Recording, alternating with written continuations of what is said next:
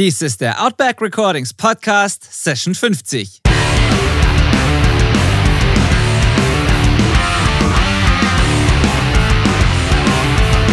Willkommen zum Outback Recordings Podcast, der Show für die Punkrock- und Hardcore-Community. Inspirierende Menschen, wertvolle Einblicke und spannende Stories präsentiert von eurem Host Benedikt Hein. Hallo und herzlich willkommen. Schön, dass du wieder dabei bist. Ich bin Benedikt Hein, dein Host. Ich bin Mixing-Ingenieur und Betreiber von Outback Recordings, dem Mixing- und Mastering-Studio, das genauso heißt wie dieser Podcast. Und mein heutiger Gast ist René Unger von Tequila and the Sunrise Gang. Diese achtköpfige Band gibt es seit mittlerweile fast 20 Jahren und sie bringen am 2. Oktober 2020 ein vor Energie strotzendes, unfassbar tanzbares, gute Laune verbreitendes Album namens Home raus. Und ich meine, besonders nach diesem Jahr können wir genau das gerade richtig brauchen. Grund genug, mich mit René darüber zu unterhalten. Wir sprechen über die Entstehung des Albums, über den Schaffensprozess. Wir sprechen über das Recording, über das Songwriting. Wir sprechen aber auch über andere Dinge, über das politische Engagement der Band, über Merchandise, alle möglichen Dinge. Es war ein super entspanntes, sympathisches, tolles Gespräch einfach. Ich hoffe, ihr habt genauso viel Spaß, wie ich dabei hatte. Hier kommt meine Unterhaltung mit René Unger von Tequila and the Sunrise Gang. Ja, hi René, schön, dass du dir Zeit genommen hast. Ja, großartig, vielen Dank. Äh, danke, dass ich äh, mir die Zeit nehmen darf. Sehr gerne. Äh, bietet sich ja auch an, äh, ihr bringt ein großartiges neues Album raus am 2. Oktober. Ganz genau. Um das gleich Dank. mal vorwegzunehmen. Ich durfte das Album hören. Ich habe es tatsächlich noch geschafft, ähm, das, das, durchzuhören. Stark. Und da kannst du gleich noch mehr zu erzählen, zu dem ganzen Prozess und zu dem Album an sich. Ich kann nur ganz kurz vorweg sagen, wer mich kennt, weiß, dass ich eigentlich, ehrlich gesagt, kein großer Ska-Fan bin, aber, jetzt kommt das Aber, es gibt ein paar Ausnahmen und ihr zählt dazu. Und das wow. liegt, glaube ich, dran, wirklich, und das liegt aber, glaube ich, dran, dass das eine Energie hat bei euch oder so ein, ich weiß nicht, wie ich sagen soll. Manchmal klingt Ska-Musik oder Ska-Punk für mich so ein bisschen entweder oberflächlich oder manchmal auch sogar ein bisschen so, ja, um nicht zu sagen albern, manchmal, mhm. also bei manchen Bands. Ja. Und bei euch ist das überhaupt nicht der Fall. Bei euch ist das so eine Energie, bei euch muss ich mich bewegen, wenn ich das höre. Ähm, es hat was, was Schnelles, Punkiges, das mir gefällt. Und äh, ja, ich äh, bin, bin begeistert und positiv überrascht, muss ich ehrlich sagen. Ähm, von daher, cooles Ding. Genau, ansonsten würde ich dich jetzt einfach mal, mal kurz vielleicht von dir zu erzählen, was es um, das, um den Album-Release rum zu erzählen gibt und wie ihr so dieses desaströse Jahr bisher so verbracht habt. Ach ja, bei uns passiert gerade enorm viel, muss man sagen. Trotz des, äh, wie du so schön sagst, desaströsen Jahres, äh, was man auch wirklich ja nicht anders sagen kann. Das ist ein Adjektiv, was es äh, ziemlich genau auf den, auf den Kopf trifft. Ähm, natürlich in vielerlei Branchen, aber natürlich Kunst und Kultur, glaube ich, auch schon noch mal auf einem anderen Niveau. Und das haben wir natürlich enorm mitgekriegt hauptsächlich natürlich im Bereich Live-Musik. Wir haben im, März die letzte Show gespielt und äh, von da war es dann nur noch ein, wir schieben die Show und nee, wir schieben sie doch nochmal und nee, jetzt müssen wir sie doch absagen. Das ist natürlich in absolut jeder Hinsicht ein total ja, ich muss sagen, beschissenes Gefühl, ähm, weil wir natürlich auch Musik machen, um auf der Bühne zu stehen um, und das, was wir in unserem kleinen Proberaum zusammenschrauben, dann auch äh, mit Leuten teilen zu können. Und das ist das, warum man ja auch im Endeffekt Musik macht. Also ein Album aufzunehmen, ein Album zu, zu schreiben, macht irre viel Spaß. Aber im Endeffekt ist es ja nur ein, ein Baustein dahin zu sagen, ey, wir können damit dann auf uns aufmerksam machen, wir können Live-Konzerte spielen und dann mit, mit Menschen, die wir mögen, die wir kennen, die wir kennenlernen, eine gute Zeit äh, verbringen. Und das dass das jetzt der, dieser große Punkt ist, der da wegbricht, ist, das tut so doll weh in, in jeder Hinsicht, emotional und auch wirtschaftlich muss man das natürlich auch mal irgendwie ganz nüchtern betrachten. Insofern versuchen wir da unsere Energie jetzt gerade halt in diesen Album-Release zu legen und da einfach ein bisschen mehr Wirbel zu machen um unsere kleine Person, die wir da sind. Das funktioniert bisher ganz gut. Da sind wir sehr dankbar, dass natürlich auch viele, viele äh, Stellen und Positionen mit gleichen Problemen kämpfen und man sich gerade gegenseitig arg unter die Arme greift, glaube ich, in dieser, in dieser Künstlerszene da eine, eine große Solidarität am Start ist, die total gut tut und uns auch, glaube ich, weiterhilft schon. Also ich glaube schon, dass wir durch die Situation mit unserer Album-Promo vielleicht ein bisschen mehr Aufmerksamkeit gerade generieren können, als wir es vielleicht getan hätten. Weil äh, wir haben uns natürlich auch ähm, vorzeitig lange Gedanken drüber gemacht, ob wir das Album überhaupt dann releasen oder nicht. Mhm. Und haben dann in enger Absprache mit unserem äh, lieben Mirko, äh, der ja in dieser Sendung äh, mehr, mehr, als, mehr als einmal genannt wurde, muss ich glaube ich nicht mehr erklären, wer das ist, äh, und ja. uns bewusst dafür entschieden, das Album rauszubringen. Weil das auch noch eine Zeit war, wo man nicht wusste, geht live wieder irgendwann was und wenn ja, wann. Und mhm. ähm, ja, ist jetzt ein zweischneidiges Schwert. Auf der einen Seite sehen wir es natürlich so ein bisschen als, als Möglichkeit, dass die Release-Plattform vielleicht gerade ein bisschen freier ist, als sie sonst zu dieser Jahreszeit wäre. Und wir wahrscheinlich mit der Spartenmusik, die wir dann auch eine Art und Weise machen, in dem großen Release-Boom, der wahrscheinlich Anfang 2021 äh, so richtig äh, über uns hineinbrechen wird, wahrscheinlich äh, noch mehr untergehen würden, als, als wir das mit unserer Spartmusik eh schon tun. Insofern, ja, versuchen wir uns darauf zu konzentrieren, aber äh, ja, lange Rede, kurzer Sinn. Die, das Fehlen der Live-Konzerte macht es natürlich in keiner Weise wett. Das tut schon wirklich weh und gerade mit einem neuen Album, mit neuen Songs will man als Band einfach auf die Bühne, will das präsentieren, sag ich mal, und will da auch ein Feedback haben. Klar, es ist schön, wenn man einen Song released und man bekommt irgendwelche Streaming-Zahlen, irgendwelche Download-Zahlen, mhm. irgendwelche Vorverkaufszahlen. Das ist ein schönes Gefühl zu, zu, zu merken, dass die Leute interessiert sind und es annehmen.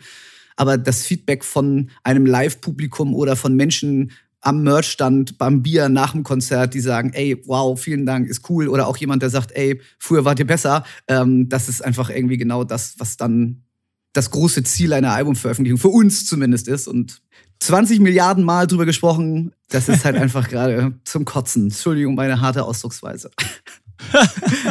ja, aber man kann, also ich habe auch überlegt, ich überlege vor jeder Sendung über, ob, ob man das nochmal ansprechen soll, dieses ganze Corona-Thema, aber man kommt nicht drum rum. Es nee. ist das alles bestimmende Thema einfach dieses Jahr und jeder leidet darunter, wie du, wie du schon sagst. Und es entsteht aber eben auch dieses, zum Glück, dieses Miteinander, mhm. ähm, wo man sich eben unterstützt so muss man es einfach sehen. Man muss immer versuchen, das Positive irgendwie, irgendwie zu sehen an der ganzen Kiste. Absolut. Und ähm, was mich wundert oder wo, wo ich dich gerne fragen würde, ist, war der Plan vorher schon, dass ihr es im Oktober veröffentlicht, das Album?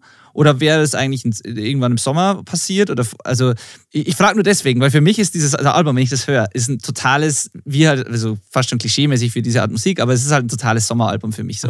Ja, Und das äh, dann rauszubringen am, am Ende praktisch des Sommers oder wenn es eigentlich schon rum ist, da habe ich mich gefragt, hat das jetzt mit Corona zu tun oder war das von Anfang an der Plan? Ähm, nee, ja, also jein. Es, es, es hat nicht mit Corona zu tun, ähm, sondern es hat eher damit zu tun, dass äh, wir Musiker sind und gefühlt der Musiker immer zu spät kommt und immer seine Sachen zu spät abliefert und abgibt.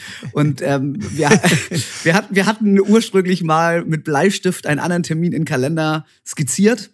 Das wäre ein Tick früher gewesen, aber haben dann auf, aufgrund von, von unserem Zeitmanagement, dass da ja, also ich, ich, will gar nicht sagen, dass wir uns da irgendwie verrannt haben, aber wir haben uns dann irgendwie, fühlt es sich für uns besser an, sich ein bisschen mehr Zeit zu nehmen, um das dann am Ende doch so hinzu äh, zu drehen, wie man es alles gerne hätte. Und äh, da spielte dann Corona natürlich mit rein, weil beim Aufnehmen ähm, oder beim Studiobesuch einige Sachen nicht so vonstatten gehen konnten, wie wir es geplant hatten und wir da äh, spontan umdisponieren mussten.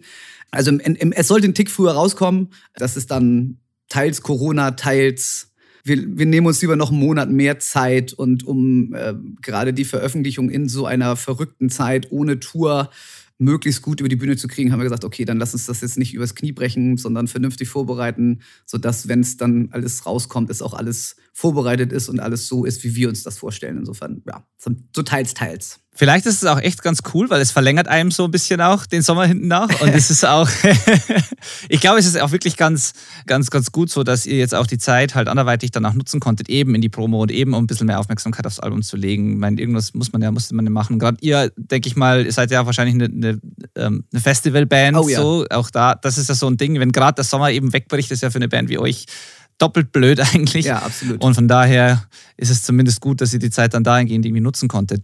Zu dem Album selbst, wie lange habt ihr denn an dem, an dem Album so gefeilt? Jetzt, wie lange war der Prozess von, von, als ihr begonnen habt, dann zu schreiben und aufzunehmen und so weiter, bis dann jetzt im Oktober zur Veröffentlichung? Oh, das ist eine gute Frage. Also ich, lass mich mal kurz überlegen. Also wir haben angefangen zu schreiben.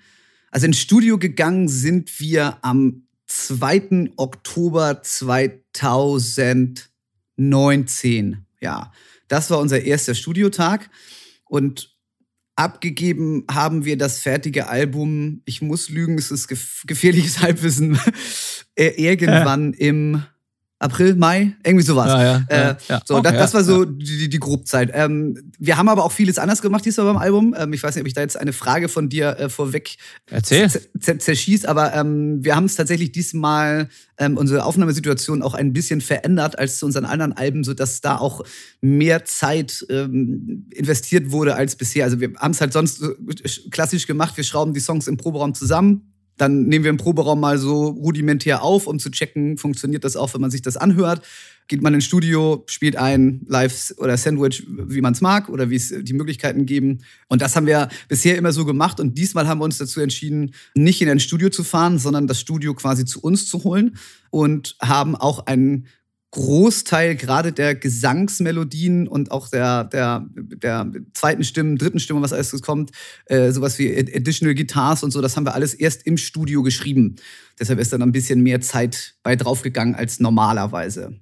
Und insofern, ja, hat es jetzt, ich würde mal sagen, alles in allem, bis es nachher alles final fertig war, ungefähr ein Jahr gedauert. Was aber für den, für den Umfang dieses Albums und auch die, die, eure, eure Besetzung und den Arrangements und so weiter dafür eigentlich gar nicht mal so lang ist. Also, weil es ist jetzt kein, kein simples Arrangement, es sind ein Haufen Songs und äh, ich meine, da steckt einiges an Arbeit drin und wenn ihr dann während des Recordings auch noch geschrieben habt und so, dann ist es eigentlich, ja, also kann man nicht sagen, dass es lang gedauert hätte. Da wart ihr eh ziemlich produktiv. So. Äh, Ja, definitiv. Also kam natürlich wahrscheinlich auch durch die, diese neue Aufnahmesituation. Äh, das haben wir schon gemerkt, dass wir da, ja, also wir haben es tatsächlich auch äh, bei meinem Papa im Keller gemacht. Der hat so ein kleines semi-professionelles Studio.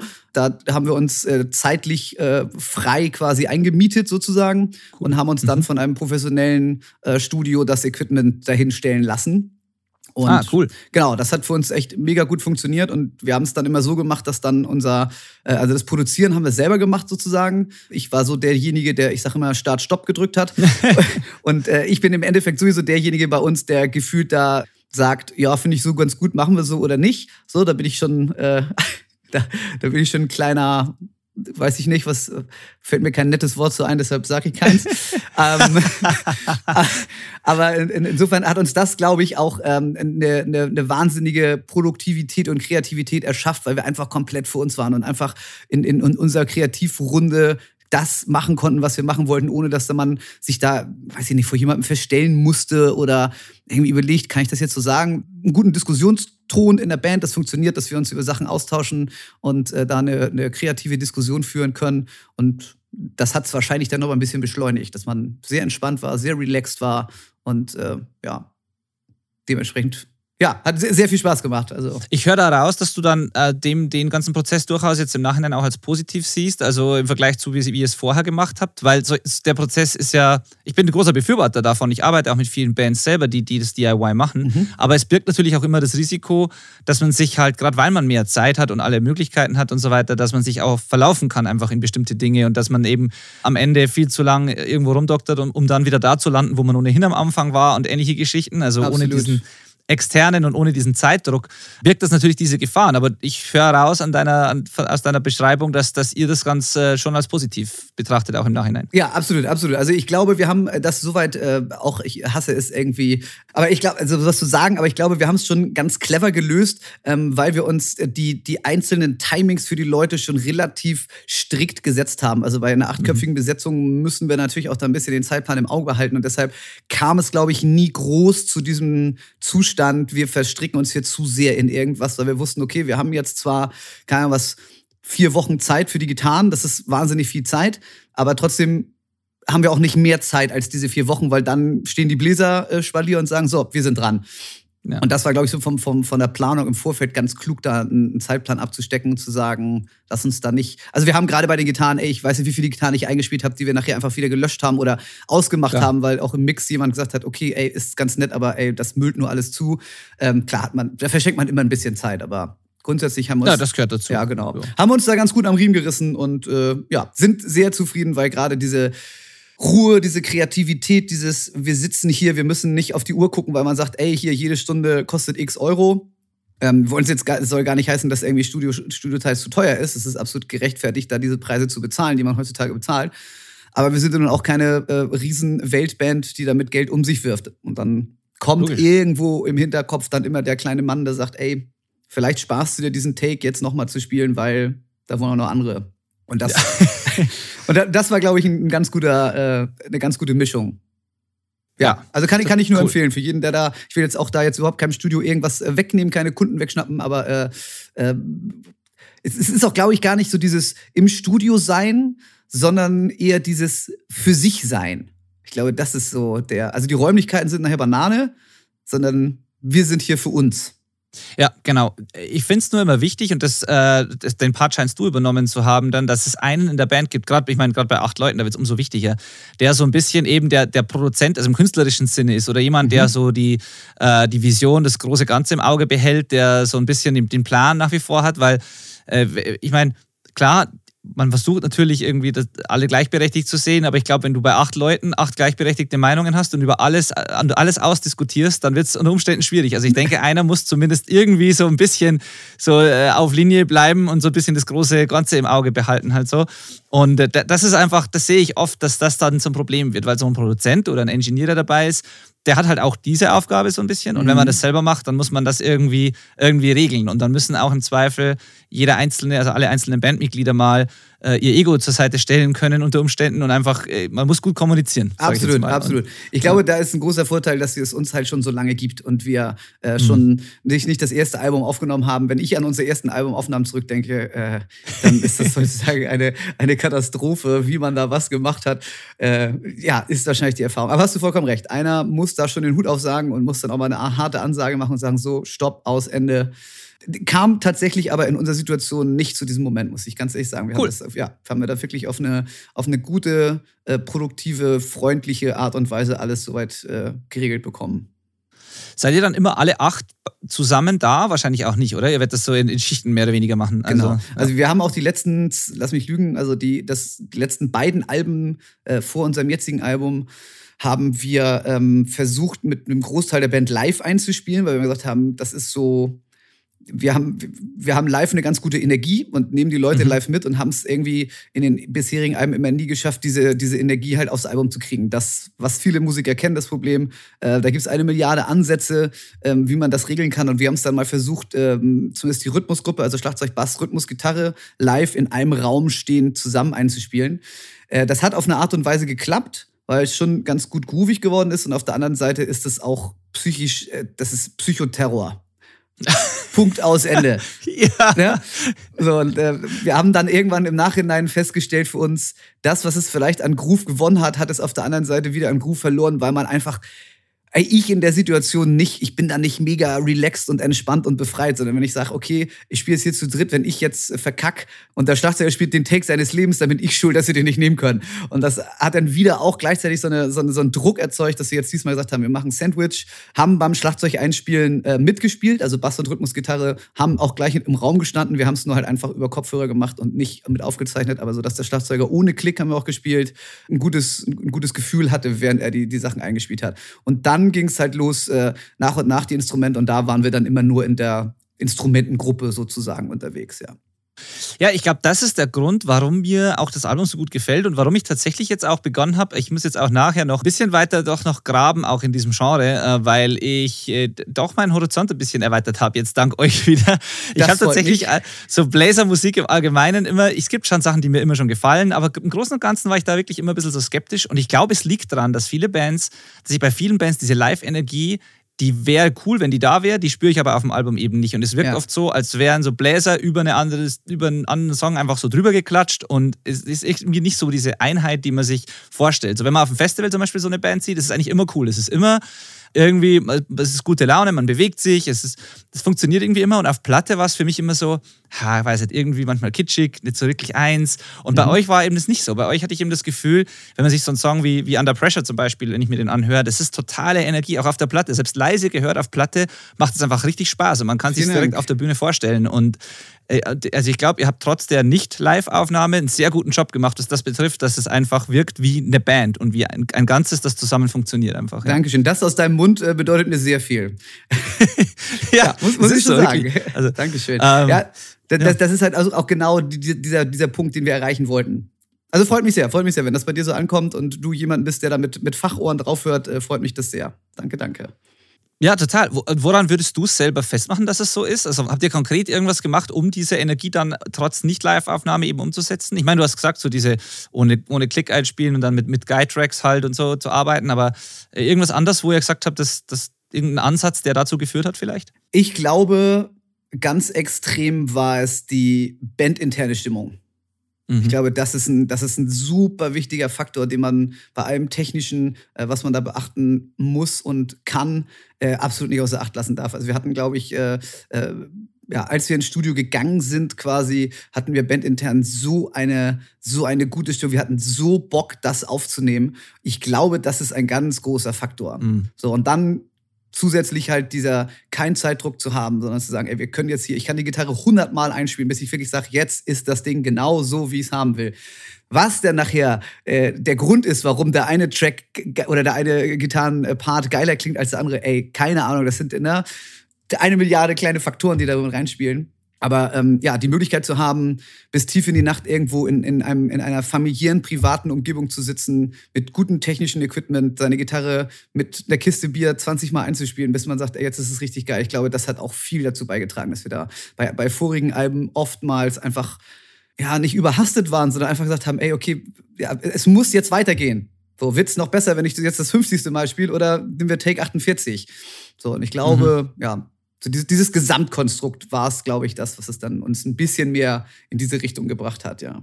Das hört man wirklich raus und das, ja, das, das macht absolut Sinn.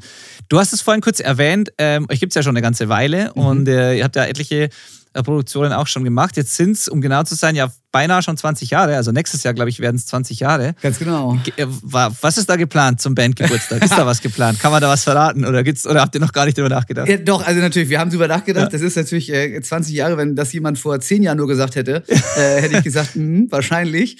Klar, das ist ein großes, großes äh, Datum für uns im Kopf.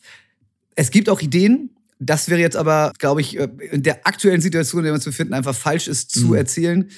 Ja. Insofern, wir hoffen, dass das, was in unseren Köpfen gerade stattfindet, stattfinden kann. Es hat natürlich mit Live-Musik zu tun, so viel sei gesagt. Also wir werden, Logisch. vielleicht würde das der eine oder andere erwarte, aber wir werden äh, keine Best-of Tequila 20 Jahre, das sind unsere Lieblingstracks-CDs rausbringen, weil das, außer vielleicht äh, Time Life äh, würde uns in ihr Teleshopping-Programm aufnehmen und so geile Werbespots drehen. Vier CDs, Tequila Towers Gang, alle Hits. Das, das wäre, wenn die uns anrufen ja. und sagen, ey, wir machen diese Edition mit euch, dann würde ich dazu stimmen. Ansonsten wird es das nicht geben. Ähm, ja. Bucketlist ist das also einmal Timelife im Leben. Ja. Das wäre schon wieder wirklich gut. Äh, insofern, ja, es gibt, es gibt Pläne und wenn sie stattfinden, werden sie hoffentlich ganz, ganz, ganz wunderbar. Aber aktuell ist es einfach, hm. lehnt man sich da weit aus dem Fenster, irgendwelche Versprechungen zu machen. Logisch, traurig, ja. ja. Jetzt habe ich mit meiner Recherche vorher eine Sache festgestellt, die mir gänzlich neu war, nämlich, dass ihr eigentlich als Coverband begonnen habt, eben vor 20 Jahren. Wo, wo hast du das gelesen? Wo, wo, ich, weiß es, ich weiß es ehrlich gesagt nicht mehr, ich, ich konnte es nicht vergessen. Und jetzt interessiert mich natürlich, äh, wie lange ging das und was habt ihr, gibt es da eine Platte davon oder gibt's, nee. war das nur live? Oder? Das würde ich ja, das, das mussten wir mal über, also wenn du das noch rauskriegst, wo du das gelesen hast, das habe ich, glaube ich, mal in einem Interview erzählt. Nee, es ist eigentlich nur so, dass wir, als wir äh, die Band gegründet haben, hatten wir die Idee, wir machen zwei Bands. So, wir wussten, wir wollen in, in diese Reggae, Ska, also so Sublime, Rancid, das waren unsere Bands, die haben wir äh, inhaliert.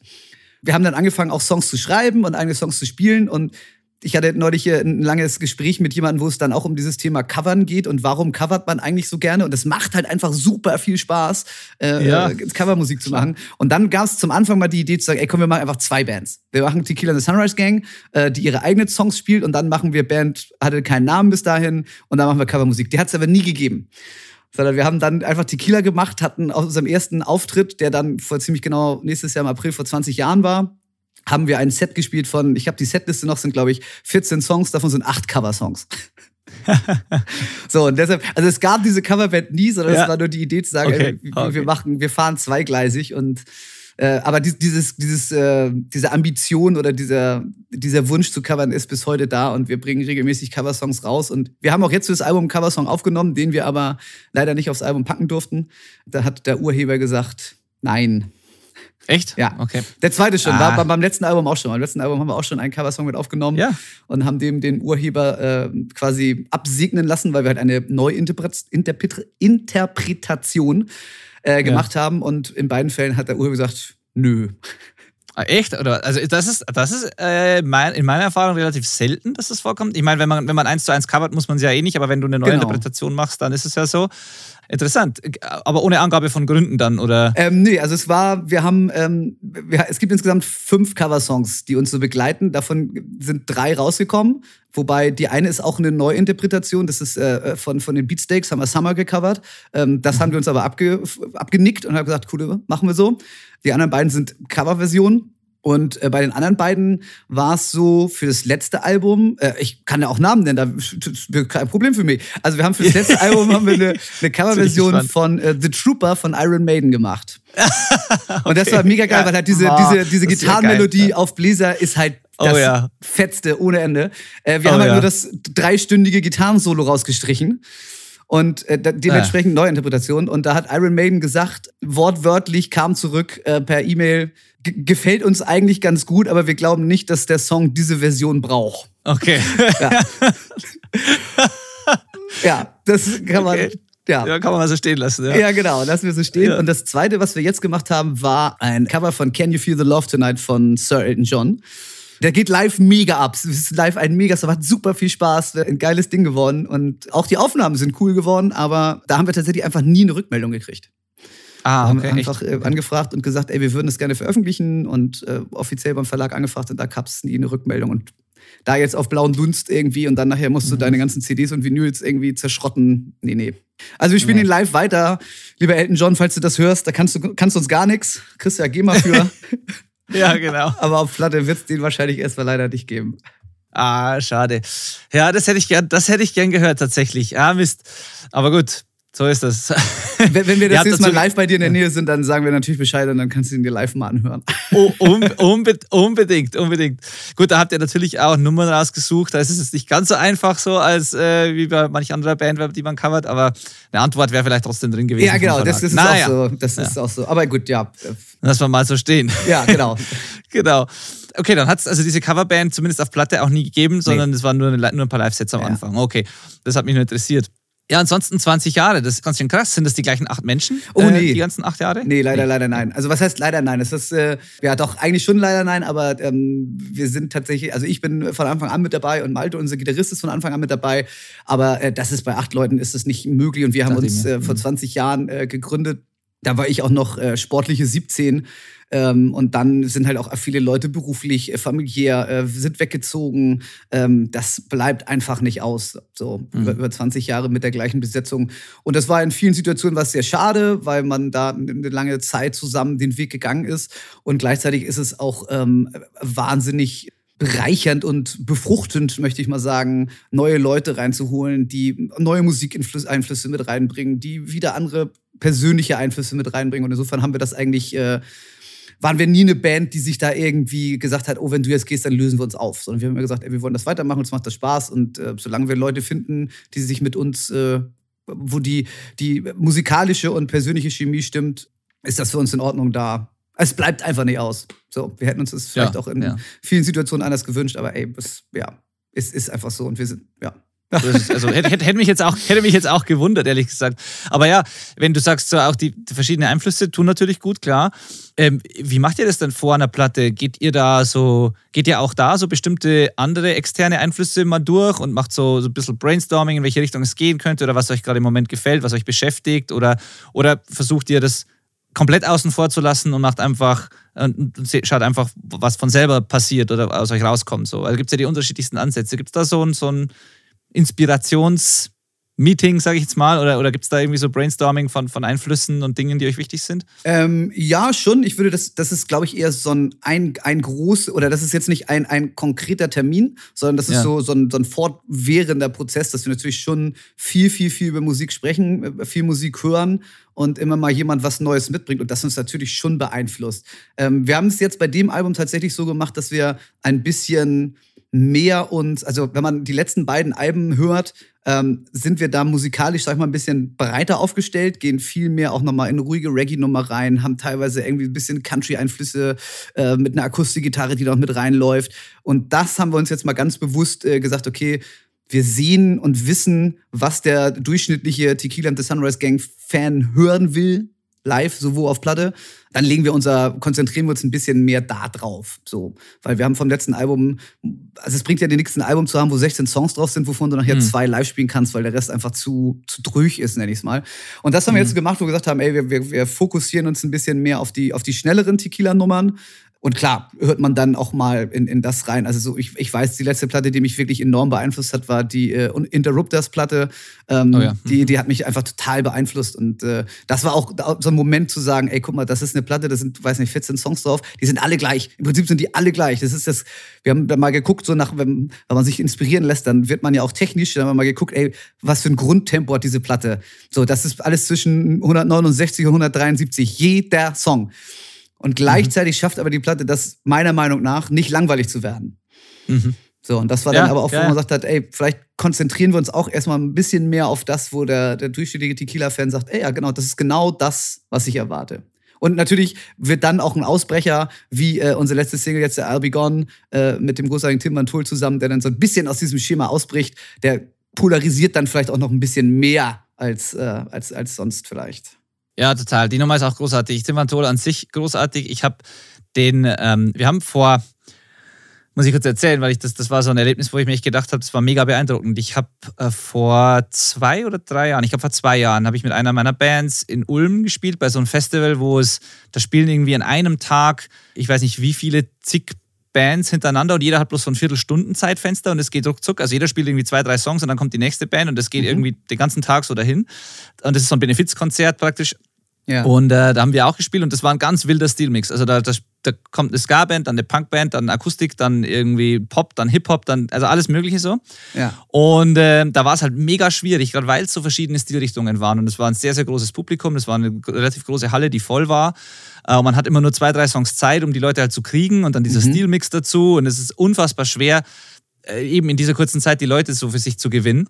Ja. Und dann kam Tim Van, Tol, Tim, Van, Tim Van Tol auf die Bühne zwischendurch, der hat halt eben auch einen Slot. Und er hat es halt als ein, als ein Mensch auf der Bühne, als eine Person, einfach innerhalb von ein paar Sekunden hatte der die ganze Halle und die haben alle, sind ihm an den Lippen gehangen. Es war mucksmäuschenstill, die haben mitgesungen, wenn es zum Singen war, die haben mitgeklatscht, wenn es gepasst hat, die haben voll fokussiert äh, einfach, man hat einfach gemerkt, das war eine Energie in dieser Halle und es war halt nur ein Typ auf der Bühne, der das halt sofort so im Griff hatte einfach. Ja. Und das fand ich unfassbar, unfassbar beeindruckend, gerade unter dieser, in dieser Konstellation so. Also zwischen lauter lauten Sachen und alles und dann, also das fand ich einfach, fand ich einfach cool. Die ganze Ausstrahlung, dieser ja. ganze Vibe, den der da hatte, das war super. Also, also muss man schon sagen, sehr, sehr einnehmende Persönlichkeit, ja. Also wahnsinnig äh, charismatisch, sympathisch und äh, wir hatten, wir hatten ihn ja äh, netterweise auf unserem Jahresabschlusskonzert in Kiel als Special Guest und ähm, ja, das hat fünf Sekunden gedauert und man war sich, äh, sich lieb und äh, auch da, der stand mit einer Akustikgitarre auf der Bühne und hat die Leute wirklich im, komplett im Griff gehabt, wirklich. Also ja, ja. ist ein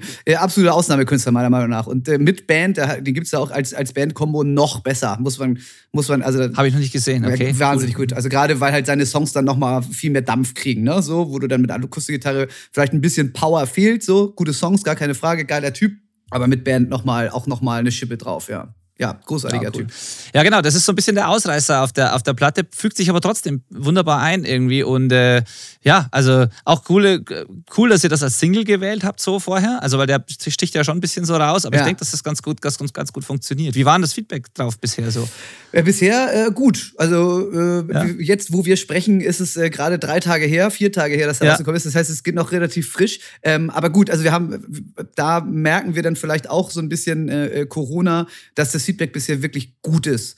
Ich bin der Letzte, der irgendwie das auf, seine, auf sein eigenes Schaffen zurückführt und sagt, na, wir kriegen jetzt gutes Feedback, weil die Platte gut geworden ist. Sondern ähm, ja, ich glaube schon, dass, dass es bisher alles gut angenommen wird. Unsere Zahlen, äh, die wir da so rüberkriegen, sind, sind gut. Das Feedback, das man so über, über soziale Netzwerke kriegt, ist gut. Aber um da auch den Kreis äh, zum Anfang zu schließen, so ein richtiges Feedback ist es halt erst, wenn du das Ding auf der Bühne spielst und die Leute Klar. nach dem Konzert sagen, hey, bockt. Ähm, insofern ist es schwer zu beurteilen. Also was Zahlen angeht und was äh, Resonanz aus der Medien- und Bandwelt gibt, sind wir aktuell sehr zufrieden, ja. Und da sticht natürlich der Song schon raus, dass die Leute sagen, ey, cool, dass ihr da äh, euch auch mal in eine andere Richtung bewegt und cool, dass ihr Tim am Start habt und äh, catchy Hook, hat der Re Reporter vorhin zu mir gesagt. Womit er nicht ganz unrecht hat. Auch das lassen wir mal so stehen. Ja, naja, ähm, ja äh, ich habe äh, mal so ein bisschen reingeschaut, so die, auf die Pre-Order-Seite im, im, Uncle M-Shop. Man kann ja das Album vorbestellen. Genau. Äh, am 2.10. kommt es und wird bis dahin dann spätestens wahrscheinlich äh, ausgeliefert, wenn man es bestellt. Genau. Und da ist ja das ein oder andere so, ihr habt ja so wunderschöne Pakete geschnürt mit Shirts und, und Platte und CD und was weiß ich alles. Aha. Und das ein oder andere Paket, habe ich gesehen, ist schon ausverkauft. Ja, so, das ist ja auch eine ganz gute ja, Sache eigentlich. Auf jeden so. Fall, mega. Ja, das ist natürlich immer sowas, was wenn so ein, so ein äh, zweisteiniges Schwert ist. Äh, klar, Promo muss gemacht werden und man muss den Leuten auch ein bisschen Kaufanreiz geben. Und auf der anderen Seite sind wir aber auch totale Merchandise-Fanatiker. Also ich, ich, ich habe es gemerkt. Ja, volle Pulle. Also ich, ich, ich bin selber großer Merchandise-Käufer und äh, auch je, je abgefahrener das Produkt, desto höher mein Interesse, muss ich ganz ehrlich sagen. Ne? Also ja, ja. ich trage auch, ich trage auch gerne Band-Shirts und auch äh, Band-Pullis und so und äh, kaufe mir das dann auch von den, von den Bands, die ich da äh, mag und äh, supporte. Aber keine Ahnung was, wenn es dann äh, ähm, ein paar Socken gibt, dann kaufe ich mir, äh, kaufe ich mir auch die. Also ich weiß, es, es gab mal ein gutes Beispiel. Wir haben mal vor, vor längerer Zeit durften wir mal die großartigen Mad Caddies äh, supporten. Mit denen haben wir in Deutschland ja. gespielt. Und die hatten äh, als ähm, Verkaufsartikel für diese Tour neu ein Biercooler. Das war wie so eine, heutzutage so eine Herrenhandtasche, ähm, aber vor 10, 15 Jahren, wo du dann halt irgendwie drei Dosen Bier reinpacken konntest, die von innen halt so eine Kühlungsgeschichte hat. Und die sah halt wirklich kacke aus. Das kann man, kann man nicht schönreden. Die sah einfach kacke aus. Und wir haben uns dann über diese Tour natürlich mit dem Mercher auch ganz gut angefreundet und die haben wirklich über diese Tour keine einzige von dieser scheiß Kühltaschen verkauft. Ich habe mir eine gekauft und die, und die habe ich bis heute noch. So, auch jemals benutzt? Ja, Oder? doch, doch, die funktioniert ja, ja, auch. Ja, so für, ja, den Strand, wenn man da mal irgendwie so ein, so ein äh, kleines Bierchen mit an den Strand nehmen will, äh, absolut hervorragend, ja. Aber sie ist wirklich hässlich. Ähm, und da, da bin ich natürlich dann auch wirklich, äh, ja, wirklich äh, Merchandise-Addict. Und deshalb macht mir oder uns es auch mega Spaß, sich da hinzusetzen und sagen, ey, was können wir nochmal machen? Was, was ist vielleicht für die Leute cool? Und äh, ja, und dementsprechend ist dann so eine Auswahl bei uns vielleicht teilweise, dass der eine oder andere sagt, oh, ich fühle mich hier erschlagen von der Auswahlmöglichkeit, aber es muss ja keiner kaufen. Eben. Und ich finde, es ist ganz entscheidend, auch wie man es präsentiert und wie man es macht. Ich hatte, ich habe mich jetzt auch, ich musste heute tatsächlich auch schmunzeln, als ich da durchgeblättert habe, so auf euren Seiten, habe dann verschiedene Sachen gesehen. Aber es war nie so, dass ich mich erschlagen gefühlt habe, sondern es war einfach, es war einfach sympathisch präsentiert. Ich hatte in meinem ganzen Leben noch nie das Bedürfnis, ein Strandtuch zu kaufen. Bis heute, wo ich euers gesehen habe mit dieser Beschreibung dazu, wo ich mir gedacht habe, das ist das coolste Strandtuch aller Zeiten. Ich wusste so ein Ding haben. So, äh, weil das einfach auch so, so mit Leidenschaft präsentiert, dieses Vielen Strandtuch Dank. oder was er auch immer halt da vorstellt. So, man merkt halt, dass ihr da Bock drauf habt. Deswegen. Vielen Dank. Du kannst mir hier deine Adresse geben, dann kriegst du auch ein Strandtuch von mir. sehr, sehr gerne. Dann nehme ich dich beim Wort. Ja. Nee, es ist cool. Ich fand es mega cool. Aber auch nicht, ist ja nicht nur auch nur, äh, nicht nur Eigennutz dann bei euch, sondern ihr habt ja auch so, so Sachen wie zum Beispiel diese Spendenaktion mit dem, mit dem Skateboard ja. oder diesem Longboard, das ihr gerade versteigert ja, zum genau. Beispiel. Das wird zwar, wenn der Podcast dann draußen ist, schon vorbei sein, mhm. aber ähm, jetzt gerade läuft es noch ein paar Tage und das ist ja auch, da nutzt ihr eure, eure Merchandise-Affinität ja durchaus für einen guten Zweck. Da kann man ein wunderschönes Longboard äh, ersteigern. Ja, und, äh, ja geht an Skate Aid, glaube ich, oder? Ja, genau, genau. Mit denen ja. haben wir schon eine längere äh, äh, Verbindung. Wir haben mal vor, vor vielen Jahren in Kiel ähm, ein, ein äh, Kegelturnier veranstaltet.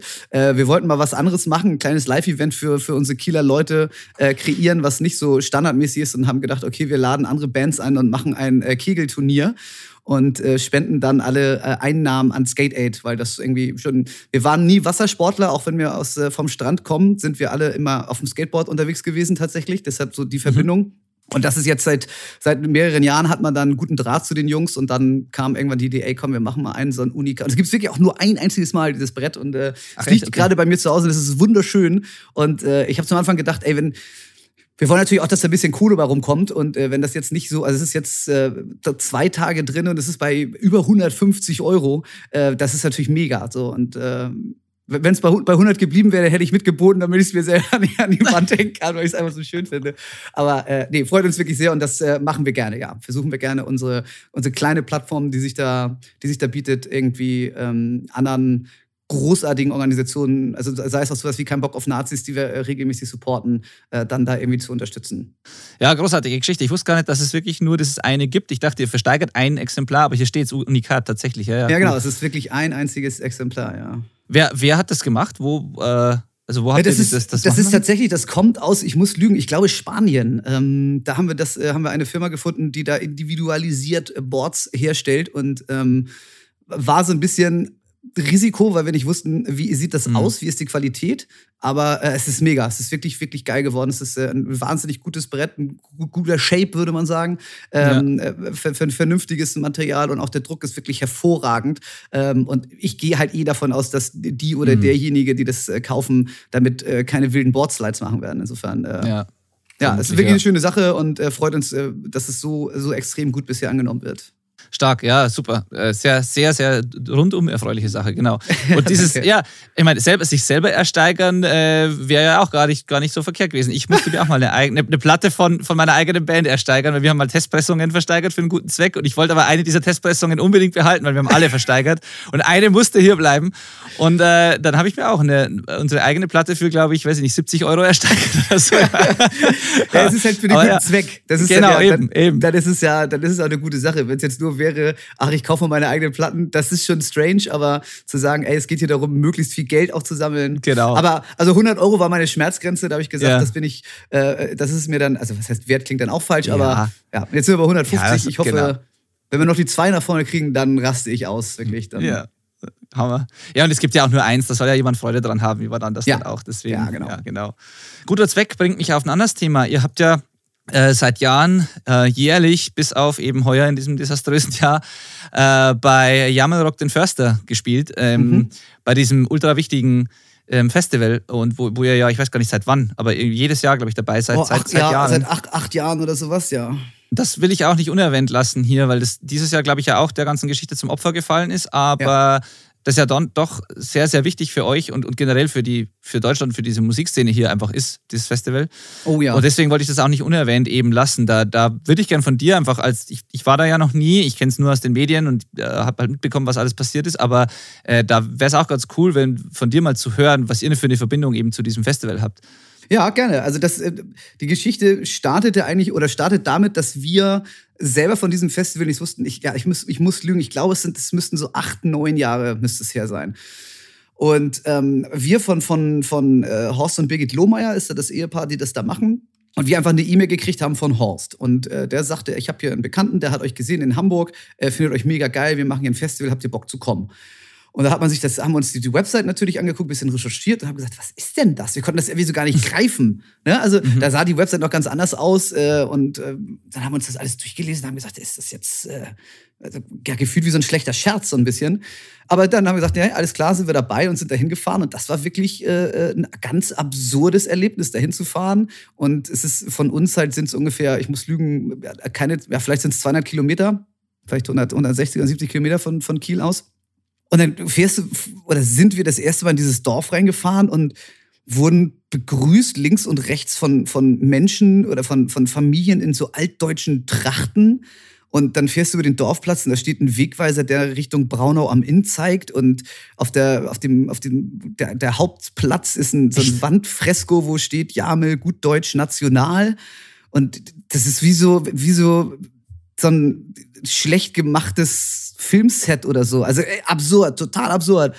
Und da haben wir die beiden kennengelernt und da haben die angefangen, äh, ihre Geschichte zu erzählen. Also, dass die halt aus Hamburg äh, Ruhe gesucht haben auf dem Land, sich dann ein wunderschönes altes äh, Fachwerkhaus gekauft haben und relativ schnell festgestellt haben, dass es alles, äh, alles braun ist um sie rum und zutiefst braun.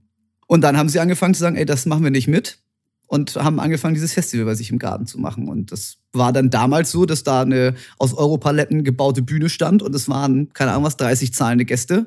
Und gegenüber war eine äh, äh, äh, Gegenveranstaltung mit Lagerfeuer und altdeutschem Liedgut. Und äh, man sich schon so ein bisschen dachte, hm, das fühlt sich irgendwie alles strange an.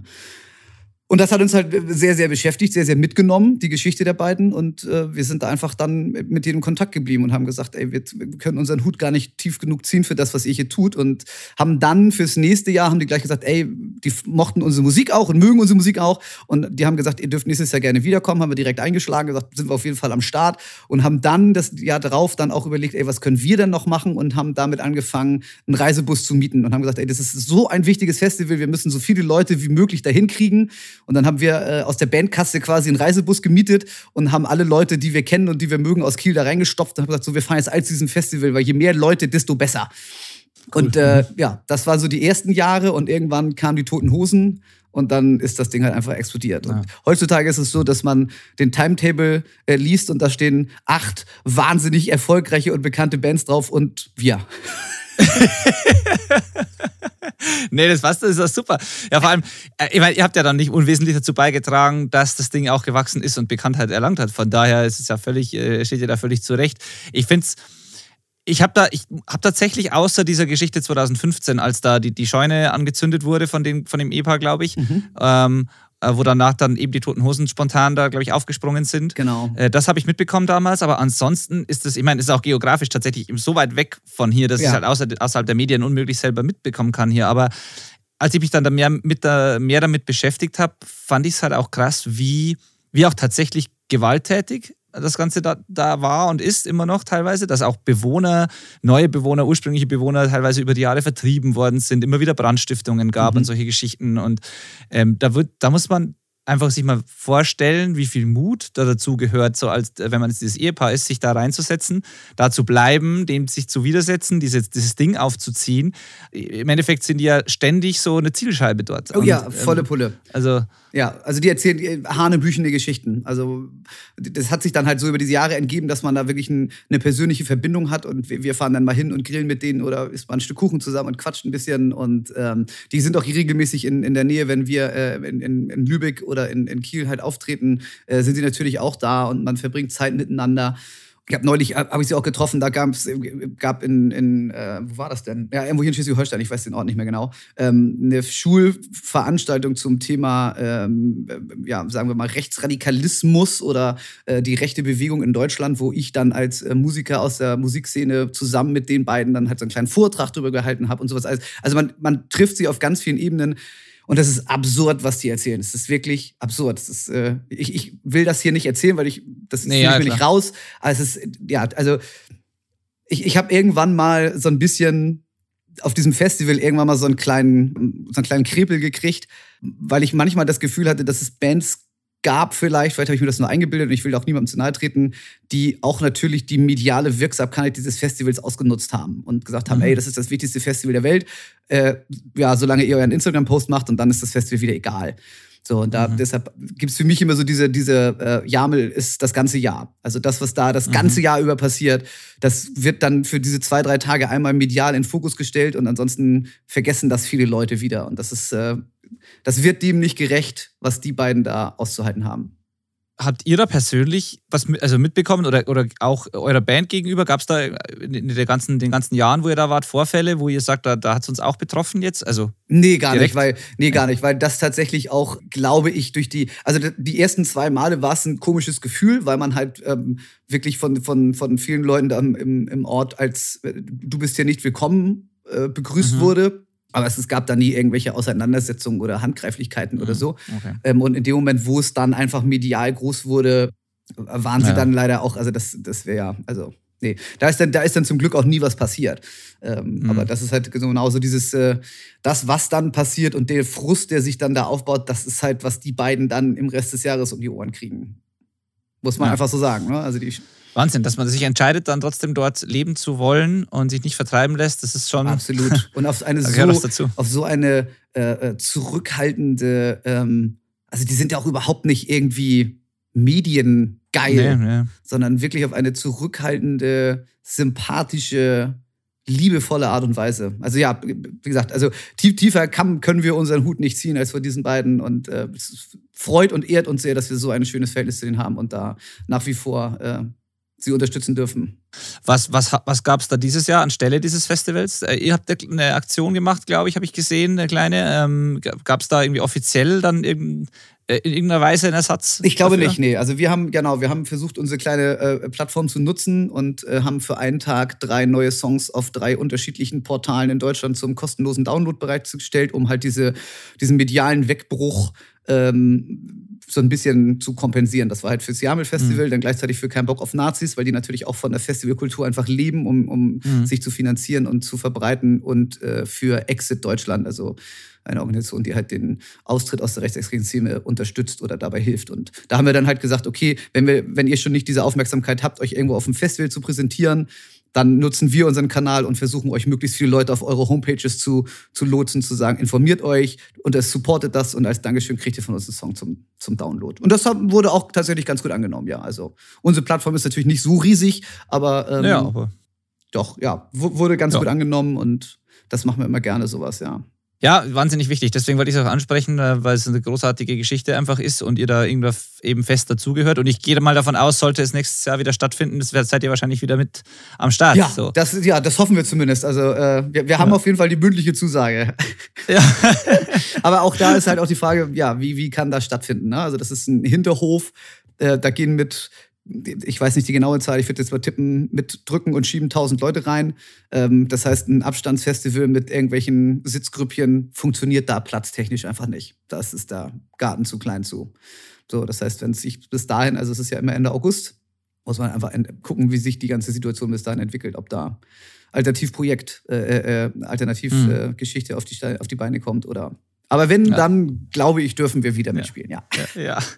Mann, das ist so eine verrückte Situation, dass man noch nicht mal weiß, ob es im Sommer 2021 wieder eine Normalversion gibt. So, Das ist einfach unvorstellbar. Aber Ja. naja, um mal nochmal kurz zurück zum Album, den Bogen zu spannen. Was ich mich noch gefragt habe, ist, was bedeutet denn für euch der Titel des Albums, dieses Home? Was ist denn für euch Home? Boah, ja. Die ist aber deep. Ähm, Ja, ja, total. Nee, weil das ja, ich meine, ist ja nicht ohne Aussage, wenn man ein Album Home nennt. Ja, Aber das absolut. ist ja, für jeder definiert das ja komplett unterschiedlich und das würde mich interessieren. Was, was ist für dich oder für euch dieses Home? Was bedeutet das für dich? ich würde sagen, wenn ich es knapp formulieren müsste, ist es sowas wie Sicherheit und Geborgenheit, glaube ich. Aber das ist, glaube ich, privat, auf der privaten Ebene. So, das ist mein privates Mhm. Home. Das musikalische Home ist, glaube ich, schon das, warum wir das Album so genannt haben. Also diese Kombination aus Wohlfühlen, entspannt sein, sich sicher fühlen. Weißt du, was ich meine? Also schwer zu beschreiben. Ja, ja. Ja. ja, ja. So, Macht aber auch Sinn, wenn man, wenn man die Bausteine so sich zusammen, äh, wenn man das so zusammenstellt, wie das alles, dann hast du ja die, die, die Aufnahme daheim selber, ihr miteinander, dann habt ihr die Songs ausgewählt, die typisch Tequila sind, die Genau. eure Fans mögen. Habt euch darauf irgendwie zurückbesonnen, so ein bisschen, was die Essenz der Band einfach ist. Mhm. Äh, so das, macht ja, das macht ja dann thematisch durchaus alles auch Sinn. Also, Genau. Und das war auch, also es war dann auch irgendwie relativ schnell klar. Der, der Albumtitel war dann relativ schnell safe. So, ich weiß, beim letzten Album habe ich mich sehr schwer getan mit dem Albumtitel, ähm, weil Mhm. ich, mir sind Albumtitel auch wichtig. So, ich bin da schon, es gibt ja Leute, die sagen, ey, komm, machen wir das Self-Titled Album Nummer 12. Ähm, das, das bin ich nicht so Fan von. Und beim, beim letzten Album, weiß ich, habe ich da viel drüber nachgedacht, viel hin und her. Und, und jetzt war es tatsächlich schon, auch bevor viele Texte fertig waren. Also ich habe die Texte, schreibe ich immer zum Schluss, stand dieser Home-Titel. Weil das irgendwie, ja, das war dieses ganze Gefühl. Und das Cover kam dann noch dazu, das dann so diesen Bogen irgendwie rund gemacht hat. und die, die Texte sind alle deine? Ähm, ja, also habe ich mit meiner Freundin zusammen, die hat mich da äh, Ah, okay. äh, großartigst unterstützt, weil die der englischen Sprache noch mächtiger ist oder viel mächtiger ist als ich. Und, äh, äh, ich Noch da, mächtiger. Ja, das klingt, das war richtig, das war, Nee, das nee, können, nee, wir, können wir schneiden. Sch- Stopp. Absolut Ähm, nicht. Nein, genau, die, die ist da. ich weiß die, genau, was du meinst. Ja, die ist da wirklich äh, wahnsinnig, äh, spricht wahnsinnig gutes Englisch, hat mich da einfach vom Englischen her und auch vom, vom Inhaltlichen äh, Mhm. haben wir da, konnten wir uns da wahnsinnig gut austauschen und äh, wahnsinnig gut äh, den Ball zuspielen. Und äh, also klar, im Endeffekt habe ich das letzte Wort in Anführungszeichen und ich sing's dann ja auch und äh, ich würde nie irgendwas singen, wo ich nicht zu 100% hinterstehe. Also Ja. das auch, worüber ich singe und die Themen, das kommt schon alles von mir. Es ist ein super Tipp übrigens für alle, dass man sich so einen, so einen Schreibpartner sucht. Im Idealfall, wenn es der eigene Partner ist, umso cooler, wenn Ja, man da gut absolut. zusammenarbeiten kann.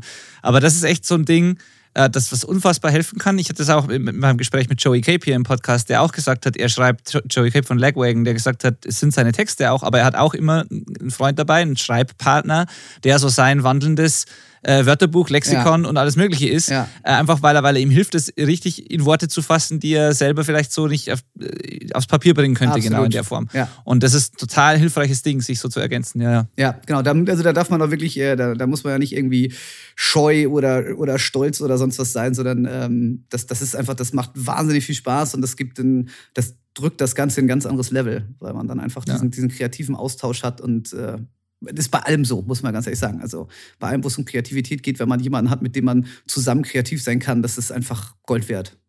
Wie, wie, kommst du mit dem Druck klar, wenn du sagst, am Schluss schreibst du die Texte, dann in einer relativ wahrscheinlich begrenzten Zeit irgendwie da 12, 13, 14 Nummern rauszuhauen äh, und zu schreiben? Es ist ja, ich finde gerade, ich meine, ich habe es öfter schon auch erwähnt, ich, ich finde es gerade selber Texte schreiben relativ schwierig, wenn man es machen muss. Also wenn da was rauskommen muss aus einem einfach mhm. so. Wie, wie kommst du damit klar? Weil, so wie ich es verstanden habe, stehen die Songs und du schreibst dann alle Texte. Das heißt, du musst ja da unfassbar Output dann haben. So. ja, also. In kurzer ja, Zeit. Ja, ähm, genau. Also, das, das, war, das war auch eine Änderung zu diesem Album. Normalerweise waren immer alles fertig. Wir haben es aufgenommen und jetzt haben wir halt das Grundgerüst aufgenommen, ins Studio genommen, äh, sind ins Studio gegangen, haben den Song aufgenommen und ich habe im Studio äh, bei ganz vielen Sachen angefangen zu sagen: Okay, was will der Song mir sagen? Was ist das Gefühl mhm. des Songs? Worüber geht der Song? Wie ist die Gesangsmelodie? Und ähm, das hat mir super viel mehr Spaß gemacht als sonst. Muss ich ehrlich sagen, weil ich das Gefühl habe, man, sonst ist das so, ich sitze zu Hause, spiele Akustikgitarre, habe ich eine Gesangsmelodie, dazu die passende Akkordfolge, geht im Proberaum, baut das zusammen, steht das Ding. Diese Gesangsmelodie, auf die das quasi alles aufbaut, wenn die dann nicht richtig geil ist, bleibt sie trotzdem, weil die Wahrscheinlichkeit, dass du mhm. die wieder wegnimmst, ist bei oh ja. 1%. Ja. Und jetzt das so rum zu sagen, ey, ich nehme hier einfach mal irgendeine Blablabla-Melodie, um auf eine Akkordfolge zu kommen und darauf dann zu sagen, okay, jetzt haben wir diesen Song, das ist die Akkordfolge der Strophe, Bridge, Refrain, was passiert da, fand ich total cool. Ich habe mir dann immer Mixdown äh, mitgenommen und ähm, das war auch noch zu einer Zeit, wo ich angefangen habe zu schreiben, wo ich äh, noch äh, bei Uncle M gearbeitet habe, ähm, wo ich dann äh, täglich äh, zu Mirko ins Büro gefahren bin und wieder zurück und wo ich dann äh, auf meiner Autofahrt dann eine Dreiviertelstunde lang einen Song gehört habe. Immer und immer wieder und einfach laut gesungen habe, was mir gerade in den Kopf kam. Und äh, so sind ganz viele Gesangsmelodien entstanden. Und das fand ich wahnsinnig, wahnsinnig befreiend und leicht. So, mhm. und dann hat man das mal aufgenommen. Mhm. So, da wird schon im Studio waren zu der Zeit einfach mal das Mikro genommen und unter realistischen Bedingungen aufgenommen. Passt das? Ja, nochmal.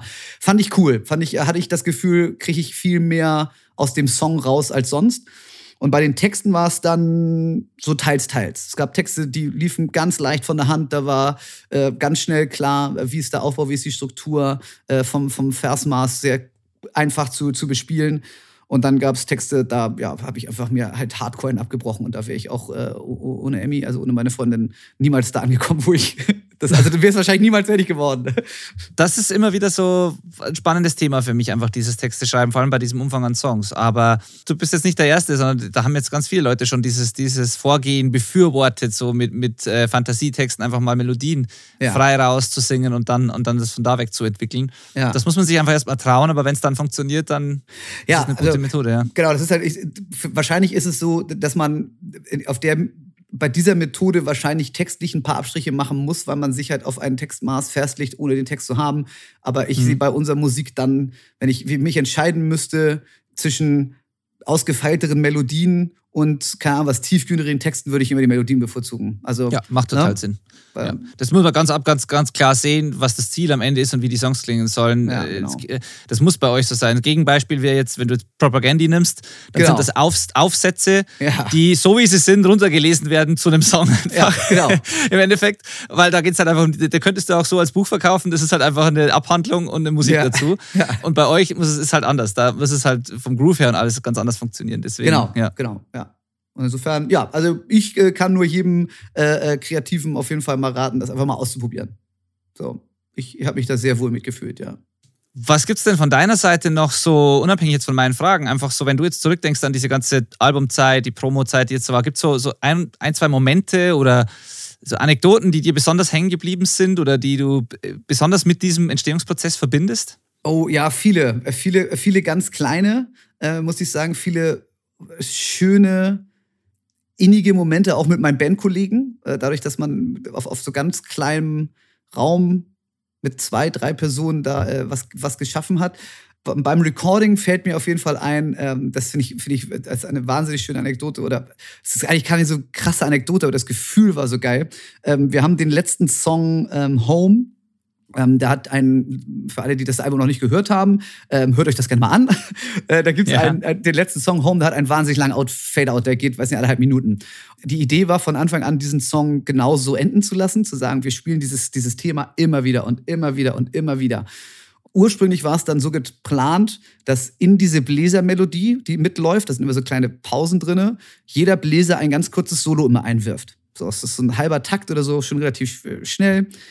Wir standen im Aufnahmeraum und haben die Bläser aufgenommen und kamen zu diesem Part dann hieß es so, okay, dann spielt doch mal. Was habt ihr denn vorbereitet? Und dann guckte ich den drei lange Bläsergesichter, ja, ähm, ja, weiß auch nicht, hm, gucken wir mal und probieren wir mal. Und dann haben wir das so ein bisschen ausprobiert und das klappte überhaupt nicht. Es war auch vom, okay. also nicht, nicht, dass die Jungs das nicht spielen konnten oder denen nichts eingefallen wäre, aber es passte nicht. Das Gefühl, es war zu doll. So, da noch mehr Bläser reinzuschmeißen. Und dann kamen wir spontan auf die Idee, oder ich habe dann, oder irgendjemand hat gesagt, äh, Mattis, also Mattis spielt beim Saxophon, spiel einfach mal ein Solo drüber.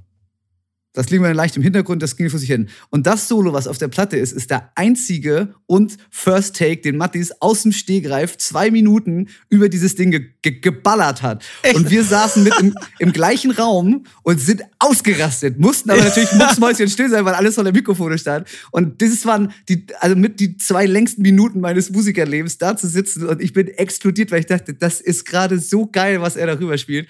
Und wir mussten einfach mucksmäuschen still sein und dann war irgendwann Stopp-Taste gedrückt und es brach aus allen Leuten raus. Wir sind ausgerastet. Das ist eine wirklich schöne Erinnerung. Das war ein, ein musikalisch schön und äh, sehr, sehr, sehr witzig. Also das hat. Ja. Und davon gibt es Tausende, muss man, muss man sagen. So, und äh, ich, ich kann auf jeden Fall, also was ich auf jeden Fall nochmal diese Plattform nutzen möchte, ist dann auf jeden Fall den Leuten Logisch. vielleicht nochmal zu danken, die, die da, weil äh, auch wenn man viel selber macht, es niemals komplett alleine geht und da die Leute, die einem da ähm, zur Seite stehen, sei es meine Freunde beim Texten, sei es äh, mein Vater, der uns seine Studioräumlichkeiten zur Verfügung stellt.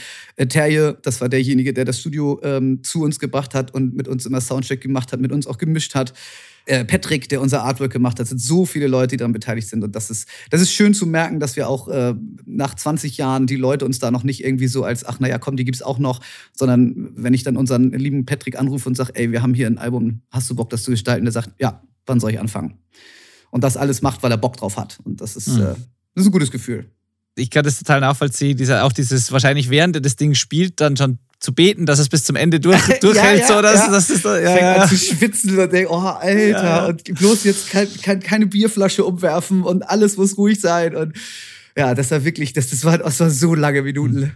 Aber ja, es hat cool. sich gelohnt. Wir haben äh, wirklich, also ich finde das Ende sehr, also gerade dieses Saxophon-Solo finde ich mega geil geworden. Das ist so genau an den richtigen Stellen kommt das mal raus und das war eine schöne Anekdote, ja. Ja, auch schön, dass du es nochmal erwähnt hast, dieses familiäre, auch dieses um euch rum, diese Unterstützung von vielen Leuten und so weiter und ähm, dass, dass das alles zu dem Album beigetragen hat, das macht das Ganze natürlich dann nachher umso, umso schöner und wertvoller für, für euch selber einfach auch. Und, ja. ja, absolut. Absolut, ja. Ja, ja ähm, ich kann es nur jedem auch ans Herz legen, das Ding äh, vorzubestellen und äh, beziehungsweise sich zu holen, weil wenn jetzt die Episode rauskommt, ist immer ein bisschen, müssen wir ein bisschen umdenken, weil wir es ja. im Voraus aufnehmen, äh, aber dann, dann, wird das wahrscheinlich so zwei Tage vor Release sein.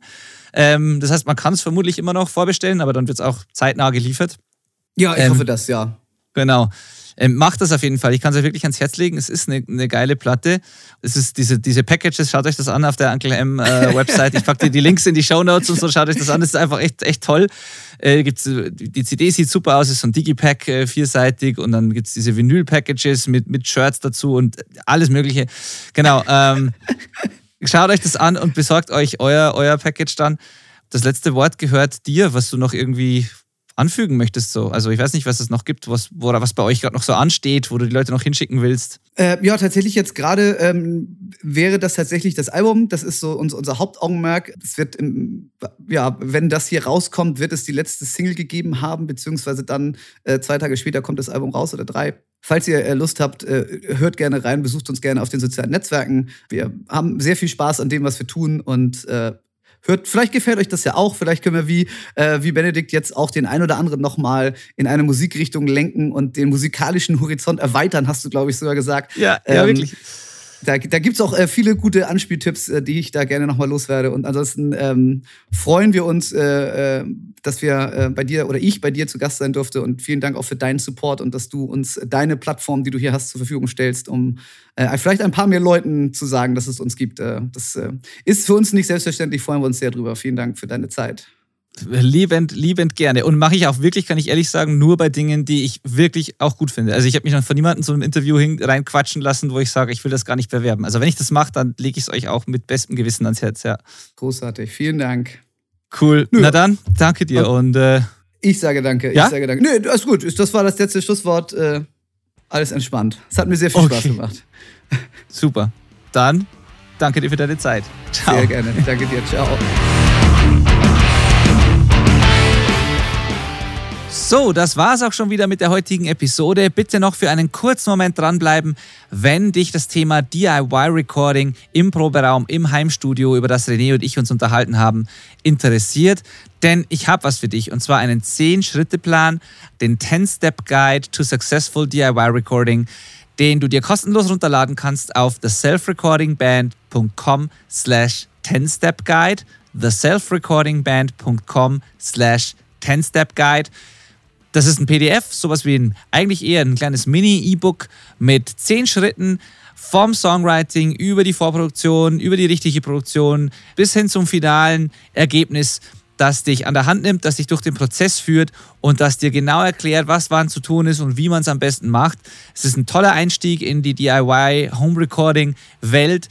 Weiteres Material, einen zweiten Podcast und vieles mehr findest du auf der selfrecordingband.com zu diesem Thema. Schau dort rein, lade dir dieses PDF runter und ich freue mich dort auf der anderen Plattform auf dich. Die Shownotes zu dieser Episode mit Links und Infos zu allem, worüber wir in dieser Episode gesprochen haben, findest du wie immer unter benedikthein.com slash orp50. Die restlichen Episoden unter benedikthein.com slash podcast. Servus, auf Wiedersehen, bis zum nächsten Mal.